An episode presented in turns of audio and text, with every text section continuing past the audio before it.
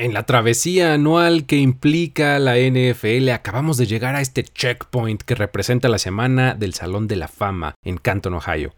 En el camino nos encontramos con mucho trabajo en la oficina de la liga con algunos cambios ya de fijo y otros que son posibles a las reglas del juego. Tenemos novedades para la transmisión del Super Bowl 58 y también el endurecimiento del código de conducta que deben observar los jugadores, así como la suspensión de Alvin Kamara.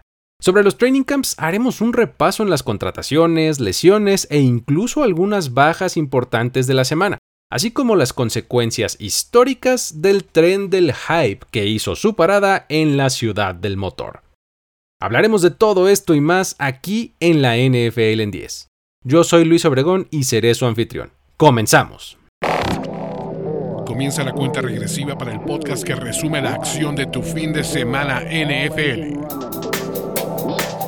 La NFL en 10. La NFL en 10. Con Luis Obregón. Número 10. Histórica lista de espera para ver a los Lions. Dan Campbell nos prometió cuando llegó a Detroit que iba a romper rótulas. Y bueno, afortunadamente no lo ha hecho de manera literal, pero lo que sí rompió fue algo mejor, un récord. Y es que por primera vez en la historia del equipo, para la temporada 2023 existe una lista de espera para comprar boletos para los juegos de los Lions en el Ford Field, según informó el presidente y CEO de la franquicia Rod Wood. Escucharon bien, los Lions nunca, ni en las épocas de Barry Sanders, habían vendido por adelantado todas sus entradas para una temporada en su estadio de 70.000 personas y no necesitaron hacer reencarnar a este Hall of Famer para reenganchar a los fans, sino armar un equipo comprometido y poseedor de una energía especial gracias a su head coach, a quien hemos visto literalmente emocionarse hasta las lágrimas en la victoria y en la derrota. Recordemos que este equipo viene de un 2022 en el que llegaron a un récord de 8 ganados y 2 perdidos en sus últimos 10 partidos de la temporada. Además cerraron la campaña eliminando de la contienda por playoffs a los Packers con Aaron Rodgers en su último juego como coreback de su eterno rival. Durante la semana, Mike Garofolo de NFL Network nos mostró una foto del training camp de los Lions totalmente abarrotado. El hype es real, y aunque hasta el mismo Campbell ya mencionó que no está tan cómodo con esto, es fácil explicar las razones. Este año los Lions son uno de los candidatos a animar la liga entera y pelear por la NFC North que se percibe mucho más pareja e interesante en competencia por lugares de postemporada que en años anteriores. Al final tampoco hará falta traer a un león de verdad, como dijo Dan Campbell en declaraciones recientes cuando afirmó que quería ver algo así en el medio tiempo de sus juegos en el Ford Field. Parece que Amon Russell Brown, Aiden Hutchinson, Penny Sewell y Jared Goff liderando un equipo con gran corazón más la adición de sus novatos Jameer Gibbs, Jack Campbell y Sam Laporta, bastan para que las expectativas estén a tope en la ciudad del motor en los Estados Unidos. Número 9. La NFL aprieta su reglamento de conducta. Nadie escapa al sistema. Y eso ahora incluye a los jugadores colegiales elegibles para el draft. Pues la NFL abrió la puerta para castigarlos una vez que entren a la liga en caso de faltar previamente al reglamento de conducta personal un documento que acaba de ser modificado para entrar en vigor en 2023. De acuerdo con Mike Flory de Pro Football Talk, se añadieron párrafos en este código que dicen lo siguiente. Nada de lo dispuesto en este reglamento debe interpretarse como una limitación de la autoridad de la liga para investigar o sancionar posibles infracciones al mismo que hayan ocurrido antes de que un jugador estuviese bajo contrato o fuera elegible para el draft. Mucho ojo aquí, ¿eh? Porque este párrafo habla no solo de los novatos drafteados, sino como elegibles, y por lo tanto aplica también para los novatos que no sean seleccionados en el draft, así como para los veteranos sin contrato en un momento determinado, pero que sí lo hayan tenido durante el año anterior oficial de la liga, así como cualquier potencial jugador en negociaciones para contratarse en un equipo de NFL. O sea, nadie se escapa. Por lo tanto, cualquier escándalo y conducta de un jugador, incluso colegial, que contravenga el código de comportamiento años antes de ser elegible a la NFL podría ser castigado. También los veteranos sin contrato estarán bajo el ojo de la liga en todo momento, en un esfuerzo por disuadir los episodios inadecuados para los jugadores que a veces son tan sonados dentro y fuera del campo, tanto en temporada regular como en el offseason. Número 8. Revisión automática los intentos de conversión fallidos en cuarta oportunidad. Un cambio que se oficializó esta semana integrando esta jugada a la lista de acciones que no requieren de un pañuelo rojo por parte de los head coaches, sino que se harán de oficio por medio de la repetición instantánea, con lo que los oficiales decidirán si confirman o deniegan el cambio de posesión. Es importante recalcar que esto solo aplica a los intentos de conversión fallidos en cuarta oportunidad. Es decir, que si la conversión fue marcada como exitosa en el campo y el equipo rival quiere que la jugada se revise, esto no será en automático, sino que deberá de retar la marcación conforme al reglamento actual. Esto tiene lógica si pensamos que el fallar una conversión en cuarto down implica una entrega de balón. Y antes de esto ya todas las entregas, menos esta, se revisaban de forma automática sin necesidad de un reto. Ahora solo el tiempo nos va a decir si este cambio aporta o resta al espectáculo. Pero en otros posibles cambios está sonando la posibilidad de que la liga tome una página de la XFL para el kickoff, imitándola para que quede con las siguientes características. El pateador del kickoff ejecuta desde su propia yarda 30. El resto del equipo que patea se alinea en la yarda 35 del oponente, con lo que está mucho más cerca del que recibe, exactamente a 5 yardas de distancia. Solamente el pateador y un jugador previamente asignado para recibir el balón pueden moverse antes de que la pelota se ponga en manos de este último. Tras un touchback, la serie ofensiva inicia en la yarda 35 del equipo ofensivo. Ahora, ¿qué se busca con todo esto? Básicamente evitar que los potenciales tacleadores ganen mucho impulso y por tanto hacer que los regresos sean más seguros para todos los involucrados. Actualmente se calcula que los jugadores alcanzan un promedio de 27.3 km por hora en estas jugadas, una velocidad que seguramente se va a ver reducida con esta medida. Por supuesto, esta posibilidad todavía está en fase de estudio, en la que la NFL consulta con jugadores, con coaches y eh, toda clase de expertos para saber si la implementa o no. Número 7. Alvin Kamara suspendido por la liga. Tras reunirse con el comisionado Roger Goodell, el estelar running back de los Saints será suspendido por tres juegos en la temporada 2023 por violar el código de conducta de la NFL, al estar implicado en el incidente que llevó a su arresto en febrero pasado en la semana del Pro Bowl en Las Vegas. Los juegos que se perderá son en ese orden contra los Tennessee Titans en casa, el duelo divisional de visita contra los Carolina Panthers y el viaje para enfrentar a los Green Bay Packers. Será elegible para regresar en la semana 4 para el juego divisional en el que recibirán a los Tampa Bay Buccaneers. Históricamente, hemos visto que a los Saints no les va nada bien cuando Camara no está en el campo, ya que están 3 ganados y 7 perdidos en juegos en los que no cuentan con él. Lo que resulta algo reconfortante es que pues, el equipo trajo a Jamal Williams en el offseason y él fue el líder en touchdowns por tierra en 2022 con 17. Esto hará que por lo menos no sufran tanto su ausencia, aunque a decir verdad, pues son jugadores con características muy distintas. Además, seleccionaron en el draft a Kendra Miller, egresado de TCU, quien puede aportar diversidad y dinamismo a este ataque. Para los que no están muy al tanto, vamos a dar algo de contexto para recordar cómo llegamos aquí. En febrero pasado, Alvin Kamara fue arrestado inmediatamente después de jugar el Pro Bowl en Las Vegas. Esto por una pelea que tuvo lugar en un club nocturno de la misma ciudad ese mismo fin de semana del partido. En el altercado resultó lesionado un hombre, presuntamente a manos de Kamara. En el incidente se dice que también participó otro jugador, que es el cornerback de los Colts, Chris Lamons, quien también, por cierto, fue encontrado culpable de la violación al código de conducta de la liga y también fue suspendido tres partidos por el comisionado de la NFL. Meses después de librar un proceso legal, apenas la semana pasada se reunió con el comisionado Roger Goodell para hablar del tema y la liga impuso el castigo. Tras la reunión, Camara habló en público por primera vez sobre el incidente, mencionando que el encuentro con el comisionado pues salió bastante bien y que está arrepentido y apenado por lo sucedido. Fue un error de juicio de mi parte, una pésima decisión. Avergoncé a mi familia y a mi madre, a mí mismo, a la ciudad, al escudo de los Saints y obviamente a la NFL. El de Alvin Kamara fue el castigo más sonado de la semana porque se trata de un estelar corredor, un cinco veces Pro Bowl en siete temporadas, un novato ofensivo de la liga, pero pues en realidad esta semana conocimos a otros tantos jugadores suspendidos. Por ejemplo, tenemos a Charles Omenihu, defensive end recientemente contratado por los Kansas City Chiefs que se irá suspendido seis juegos por ejercer violencia doméstica y romper el código de conducta de la liga. Omenihu venía de hacerse notorio en la defensiva de los San Francisco 49ers, donde jugó el año pasado el 54% de los snaps para 4.5 sacks, 3 tacleadas para pérdida de yardas, 16 golpes al pasador, además de dos capturas en playoffs. Él tendrá su primera acción en 2023 hasta el 23 de octubre en Minnesota.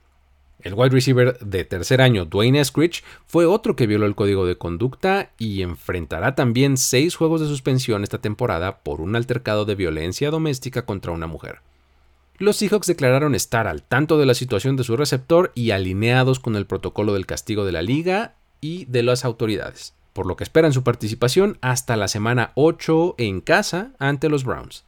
Esto debido a que ellos descansan en la semana 5. Número 6. Nueva lesión de Cooper Cup. Otra semana y las inevitables lesiones siguen haciendo estragos en las ilusiones de los equipos de la liga. La maldición del tendón de la corva volvió a alcanzar al que por mucho es el mejor hombre del ataque de Los Ángeles Rams, lo cual prendió las alarmas al recordar que el líder de recepciones, yardas por aire y touchdowns de la liga en 2021 apenas jugó nueve juegos el año pasado por un esguince de tobillo, y su nueva lesión es de las que pueden molestar todo el año si no sana adecuadamente. Cobb ha demostrado ser altamente productivo cuando está en el campo y sobre todo estando en sintonía con Matthew Stafford. Sin embargo, la temporada pasada vimos poco de ambos por cuestiones de salud. Estas dos ausencias, sumadas a otras tantas en el roster, llevaron al equipo a un resultado muy poco favorable, por lo que las pesadillas para los aficionados de inmediato comenzaron cuando Cobb salió temprano de la práctica del martes con el mencionado problema. El coordinador ofensivo y el equipo en general han minimizado el posible impacto de la lesión, diciendo que se espera que esté listo para el debut de la temporada ante los Seahawks. Pero la preocupación no deja de estar presente por tratarse de un jugador cuya presencia o ausencia marca el día y la noche en la ofensiva de este equipo. Además de Cobb, hubo un par de lesiones más que son dignas de mencionar durante esta semana. Vamos a repasarlas rápido. Tenemos primero la de Zach Moss, que delata que el backfield de los Indianapolis Colts está mal y de malas. Pues esto se suma a la crisis contractual de Jonathan Taylor contra el dueño del equipo Jim Irsay. Ahora resulta que quien se supone que sería el hombre llamado a sustituir a Taylor en acarreos, en caso de su ausencia, tiene una fractura de brazo que sufrió en el entrenamiento del martes. Esto deriva en al menos seis semanas de ausencia para Moss, con lo que los Colts podrían verse disminuidos en poder de negociación para el nuevo contrato de Jonathan Taylor como efecto colateral. Para tratar de aminorar el golpe, el equipo se hizo de los servicios de Kenyan Drake, quien ha rebotado por la liga entrando ya al quinto equipo de su carrera. De manera inmediata viene de un 2022 de solamente 482 yardas terrestres, lejos de sus cuatro años más productivos en Miami y especialmente en Arizona, donde en 2020 logró 995 yardas corriendo. Luego tenemos el caso de los Denver Broncos, donde el problema no está en el backfield, sino en el ataque aéreo que está plagado de nuevas lesiones. Primero, fue una rotura de tendón de Aquiles para el receptor Tim Patrick en la práctica de lunes, por segundo año consecutivo se va a quedar fuera toda la temporada. Y luego un poco después se confirmaron las peores noticias para el también receptor KJ Hamler, quien fue diagnosticado con una afección cardíaca que requiere cirugía y descanso prolongado por tiempo indefinido. Debido a esto, formalmente los Broncos tuvieron que darlo de baja del equipo, pero se sabe a través de un comunicado del jugador que la puerta está abierta para su regreso tras su recuperación. Número 5. Aaron Rodgers quiere jugadores. Cuando disminuyó 35 millones de dólares su impacto salarial para esta temporada, parecía demasiado bueno para ser verdad. Ahora en entrevista con Peter King dijo que lo que perseguía era asegurarse de que los Jets tuvieran recursos suficientes para ir por jugadores valiosos. Parecía raro que este fuera un movimiento desinteresado y ya se asoma la verdadera motivación. Sabemos que el coreback ha dicho sentirse increíble en el nuevo equipo que ama el ambiente y la nueva relación con sus coaches, que todo es maravilloso en términos de mentalidad y apertura de comunicación con la franquicia. Pero tomemos en cuenta que el jugador, el equipo y la afición están en plena luna de miel, por lo que de momento todo se ve brillante. Rogers se sinceró con Peter King para su columna semanal en NBC Sports y dijo, Era importante que supieran qué tan comprometido estaba Este año, comparado por ejemplo con 2005, el número de transacciones que hay, jugadores cortados, intercambios, es mucho mayor. Ahora se mueven grandes nombres en las fechas límite. Por eso quise asegurarme de que si alguien valioso estuviera disponible, que seamos capaces de ir por él. Ya conocemos a nuestro querido Aaron y sabemos que este comentario, al igual que prácticamente todos los demás que hace, no es gratuito. Parece que en realidad esto es una declaración sin palabras, pero con hechos, que afirma que quieren su equipo a los grandes nombres del mercado tan pronto estén disponibles. Eh, yo no quiero jugadores ni mucho menos reducciones de sueldo, ¿eh? pero lo que sí quiero es que se suscriban a este contenido en la plataforma de podcast de su preferencia. Recuerden que lo pueden encontrar tanto en el feed de la NFL en 10 como en el de Mundo NFL. Elijan el que más les guste o vayan y suscríbanse a los dos. Y ya que están por ahí, los invito a que sigan las redes sociales de Mundo NFL y a mí a título personal me encuentran como arroba el buen Luigi. Ahí seguimos la conversación. Pero mientras tanto, vamos a seguir con este conteo. Número 4. Seis contratos a la defensiva y un corte por las razones incorrectas. Tres pass rushers de renombre consiguieron nuevos acuerdos. Cameron Jordan y Daniel Hunter recibieron extensiones de los Saints y Vikings respectivamente, mientras que Yannick Ngakwe fue contratado por los Bears. Los Cowboys aseguraron a su safety Malik Hooker, Dos linebackers también lograron nuevos acuerdos. Logan Wilson recibió extensión de los Bengals y Matt Judon reestructuró su contrato para ganar más dinero este año con los Pats. Todo esto mientras el liniero ofensivo Jamarco Jones fue cortado por los Titans por iniciar no una, sino dos peleas en el training camp. En New Orleans no habrá Alvin Kamara por tres partidos, ya lo habíamos dicho, pero sí habrá más temporadas del estelar pass rusher Cameron Jordan gracias a su extensión de contrato de dos años y 27.5 millones de dólares. El veterano de 34 años evitó así jugar el último año de su anterior contrato y solidifica la posibilidad de retirarse en casa. En 12 años en la Luisiana ha ganado una nominación al primer equipo All Pro, dos veces al segundo y ocho veces al Pro Bowl. Con sus 115.5 sacks, es el número 32 en la historia de la liga y es el segundo en la franquicia de los Saints solamente por detrás de Ricky Jackson, con sus 123 capturas. Otra estrella defensiva que no se va a ninguna parte es el pass rusher de noveno año Daniel Hunter, quien se queda con los Minnesota Vikings por otro año y hasta 20 millones de dólares con 17 de ellos totalmente garantizados. Como cereza en el pastel, su nuevo acuerdo incluye una cláusula que impide al equipo colocar la etiqueta de jugador franquicia. Esto detiene momentáneamente la sangría en una línea defensiva que ya vio partir a Dalvin Tomlinson y a Sadarius Smith en esta temporada baja. Más pass rush asegurado tienen ahora los Chicago Bears con Yannick Ngakwe. Esto por un año con costo de 10.5 millones de dólares. El defensivo llega a su quinto equipo en seis años, y si bien es cierto que sufre contra la carrera, vaya que no ha dejado de cumplir con siete años consecutivos registrando 8 sacks o más desde que llegó a la NFL. La defensiva se ha convertido en una gran fortaleza para los Cowboys y eso ha sido en parte gracias a la rotación de sus safeties, por lo que el equipo decidió otorgarle una extensión a Malik Hooker de 3 años y 24 millones de dólares. La carrera de este safety ha sido de altibajos. Sin embargo, desde su llegada a los Cowboys la progresión ha sido muy buena, ya que tras una temporada regular en 2021, el año pasado jugó 16 partidos siendo titular en 6, registró 62 tacleadas y empató su marca personal con tres intercepciones. Logan Wilson se queda en Cincinnati en el prime de su carrera gracias a una extensión de 4 años y 37.5 millones de dólares, con más de la mitad de este monto cargada antes de que llegue la inevitable extensión de Joe Burrow. Wilson viene del mejor año de su carrera con 123 tacleadas, un fumble forzado y 4 pases defendidos. En New England, Matt Judon hizo un ajuste a su contrato actual y puso fin a su holdout al aumentar dinero garantizado que recibirá esta temporada de 2 a 14 millones de dólares. Judon se vuelve agente libre en 2024 y viene de ser cuarto lugar en la liga en sacks con récord personal de 15.5 sacks, 28 golpes al coreback, 14 tacleadas para pérdida de yardas, 3 pases defendidos y 2 fumbles forzados.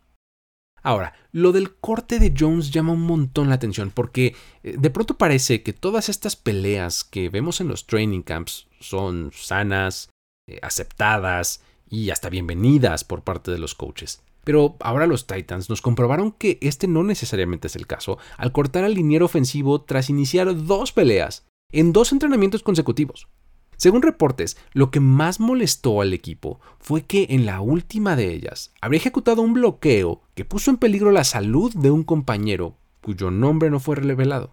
Así que todo bien con dejar fluir los juegos competitivos, pero sin sobrepasar los límites, por favor.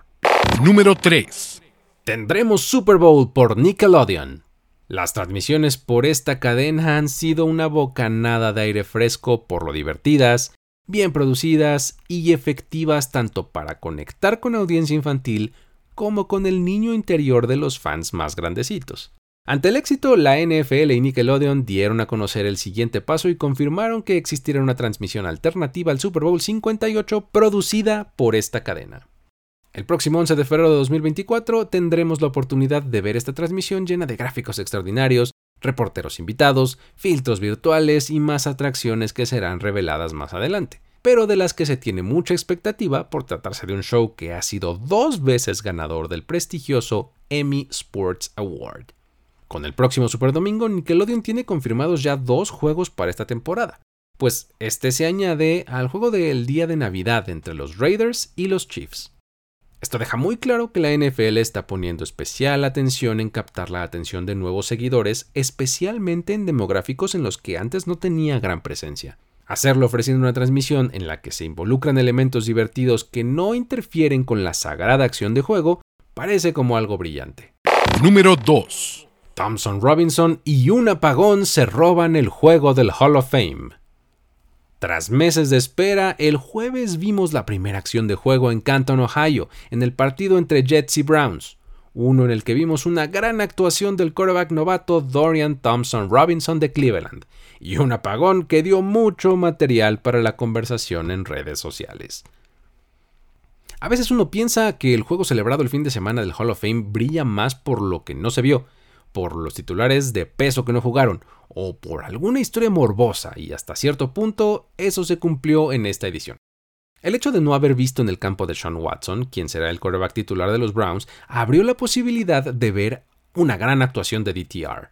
El seleccionado en la quinta ronda proveniente de UCLA entró al juego a la mitad del partido, sustituyendo a Kellen Month, y lideró dos drives de anotación para poner en ventaja a los Browns consumando además así un regreso de su equipo y dejando el marcador final en 21-16 sobre los Jets. Se vio cómodo moviéndose en el bolsillo, con movilidad creativa en las jugadas rotas, precisión, un buen brazo en sus envíos y además hasta bloqueo en el acarreo de uno de sus compañeros.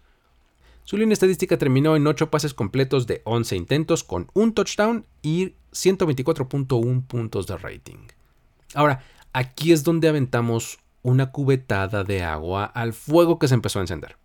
No debemos olvidar que jugó contra el tercer y cuarto equipo de los Jets. Enfrentó a algunos jugadores que probablemente no van a estar en el roster final de ese equipo y en el peor de los casos de ninguno otro. Lo mostrado por DTR no es en realidad ninguna sorpresa, ya que es justo el estilo de juego que mostró a nivel colegial desempeñándose con éxito en un sistema ofensivo comandado por Chip Kelly, que le daba todo el peso a su habilidad física. Ahora, es una buena señal el que haya tenido un buen partido, pero hay que tomarlo con calma y con paciencia. Los Jets por su parte tuvieron a Aaron Rodgers en las laterales y desequipado, lo cual aprovechó para alternar además con los comentaristas del partido. Estaba ahí con Chris Collinsworth y con Mike Tirico desde la línea lateral. A finales del tercer cuarto hubo un problema con la iluminación del estadio que duró unos 15 minutos y retrasó la acción de juego lo que dejó a Aaron Rodgers en la oscuridad. Sí. Por supuesto que los memes no se hicieron esperar, recordando aquel famoso retiro en el que se encerró sin energía eléctrica ni celular hace unos meses, después del cual decidió continuar jugando en la NFL. Siendo muy sinceros, la iluminación sí se vio disminuida en el estadio, pero no era como que hubiera oscuridad completa. Muchísimos estadios de preparatoria quisieran tener ese nivel de luces para sus encuentros, pero bueno, se entiende que esto es la NFL y que esa no era iluminación suficiente para una transmisión de televisión. Número 1. Nuevos miembros del Hall of Fame. Una nueva clase llegó a Canton, Ohio, para dar lustre a la historia del fútbol profesional este sábado. La clase 2023 del Pro Football Hall of Fame tuvo su momento de brillar bajo el sol y dar sentidos discursos en su bienvenida.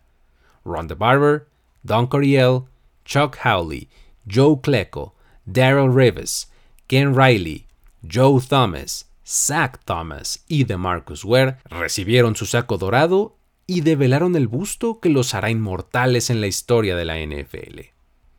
Ron Barber es el versátil cornerback que se convirtió en el cuarto miembro de la defensiva de los Buccaneers de finales de los 90 y principios de los 2000 en entrar al recinto. Él es el primero en la historia con al menos 40 intercepciones y 25 sacks en 16 temporadas, todas con el mismo equipo.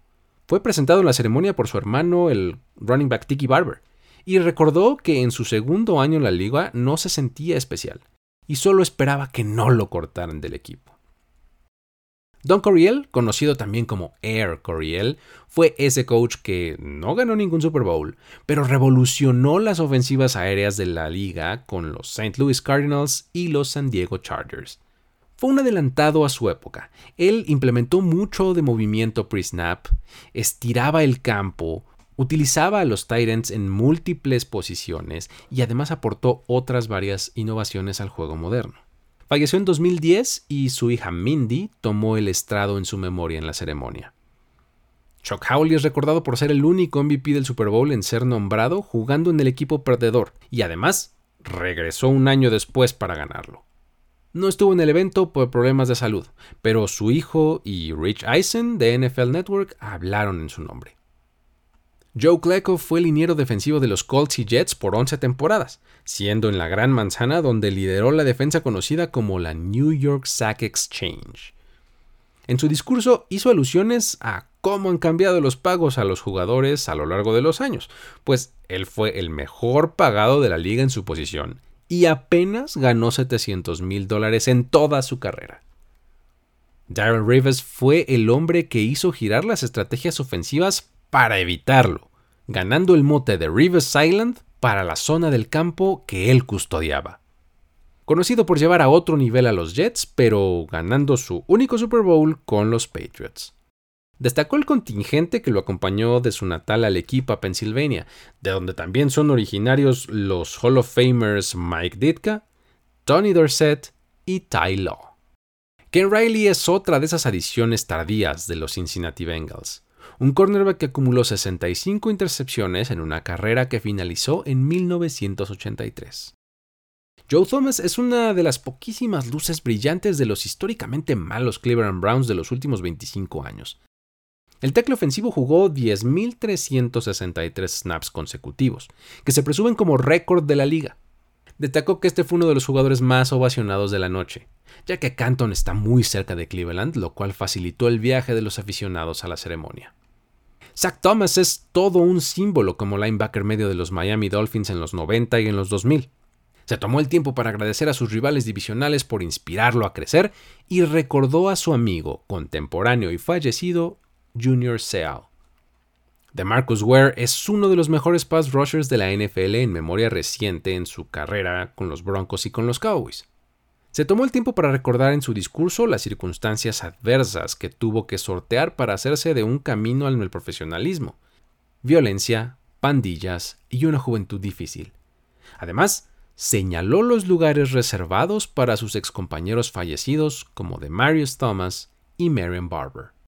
Si quieren conocer algunas anécdotas específicas sobre algunos de estos Hall of Famers, los invito a buscar en la plataforma de podcast de su preferencia Historias de NFL para decir wow, en donde en compañía de Miguel Ángeles es contamos algunas bastante interesantes. La NFL en 10. Hasta aquí llegamos con el conteo de hoy. Recuerden seguirnos en redes sociales en arroba mundo NFL, visitar el sitio web nfl.com diagonal mundo y suscribirse tanto al podcast como al canal de YouTube. Este episodio fue posible gracias al tremendo apoyo de Carlos Mercado. Mi nombre es Luis Obregón y a título personal me encuentran en redes sociales como arroba el buen Luigi. Me despido de esta edición de la NFL en 10. Hasta la próxima. Ya eres parte de la conversación NFL de esta semana. La NFL en 10. La NFL en 10. Conductor y productor ejecutivo Luis Obregón. Voz en off y diseño de audio Antonio Sempere. Una producción de primero y 10 para NFL. La NFL en 10.